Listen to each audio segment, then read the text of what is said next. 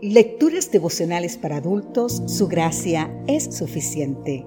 Cortesía del Departamento de Comunicaciones de la Iglesia Dentista del Séptimo Día Gascue en Santo Domingo, capital de la República Dominicana.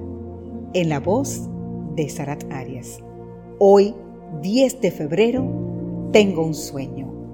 El libro de Romanos en el capítulo 3, versículos 23 y 24 nos dice, por cuanto todos pecaron y están destituidos de la gloria de Dios y son justificados gratuitamente por su gracia mediante la redención que es en Cristo Jesús.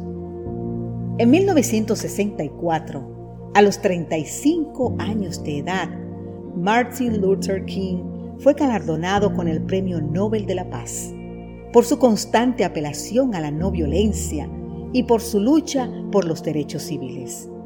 Él fue el principal impulsor de la historia, de la histórica marcha a Washington, en la que el 28 de agosto de 1963 participaron 200.000 personas.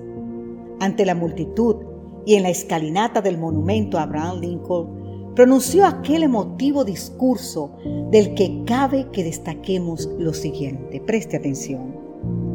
Sueño que algún día cuando la gloria de Dios sea revelada y se una todo el género humano. No estamos satisfechos y no quedaremos satisfechos hasta que la justicia fluya como el agua y la rectitud, como una poderosa corriente.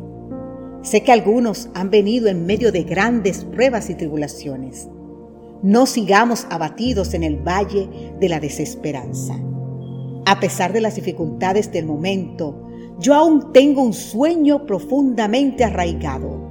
Sueño que un día los hijos de los antiguos esclavos y los hijos de los antiguos dueños de esclavos se puedan sentar juntos a la mesa de la hermandad.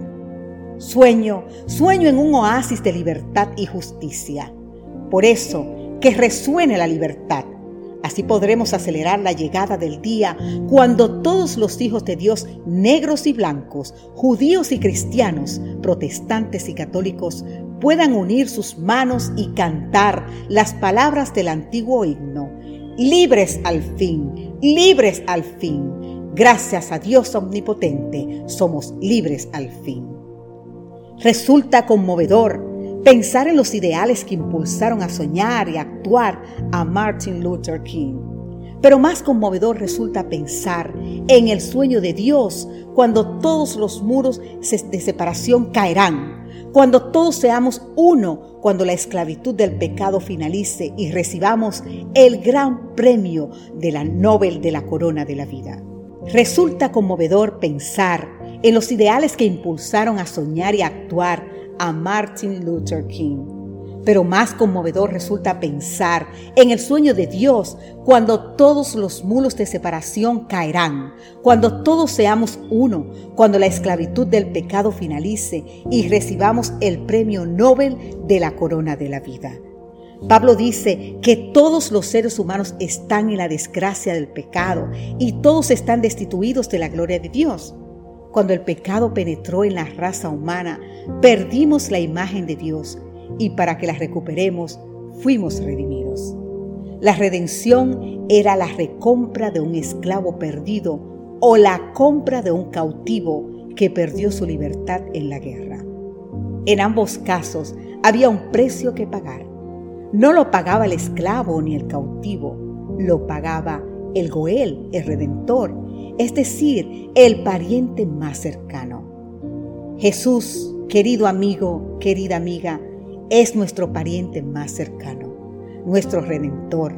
Hemos sido comprados a un precio infinito para Dios y gratuito para nosotros. Nadie vende un regalo y mucho menos Dios. Él es amor y generosidad en esencia. Contemos con Él, tú y yo, ahora. Amén.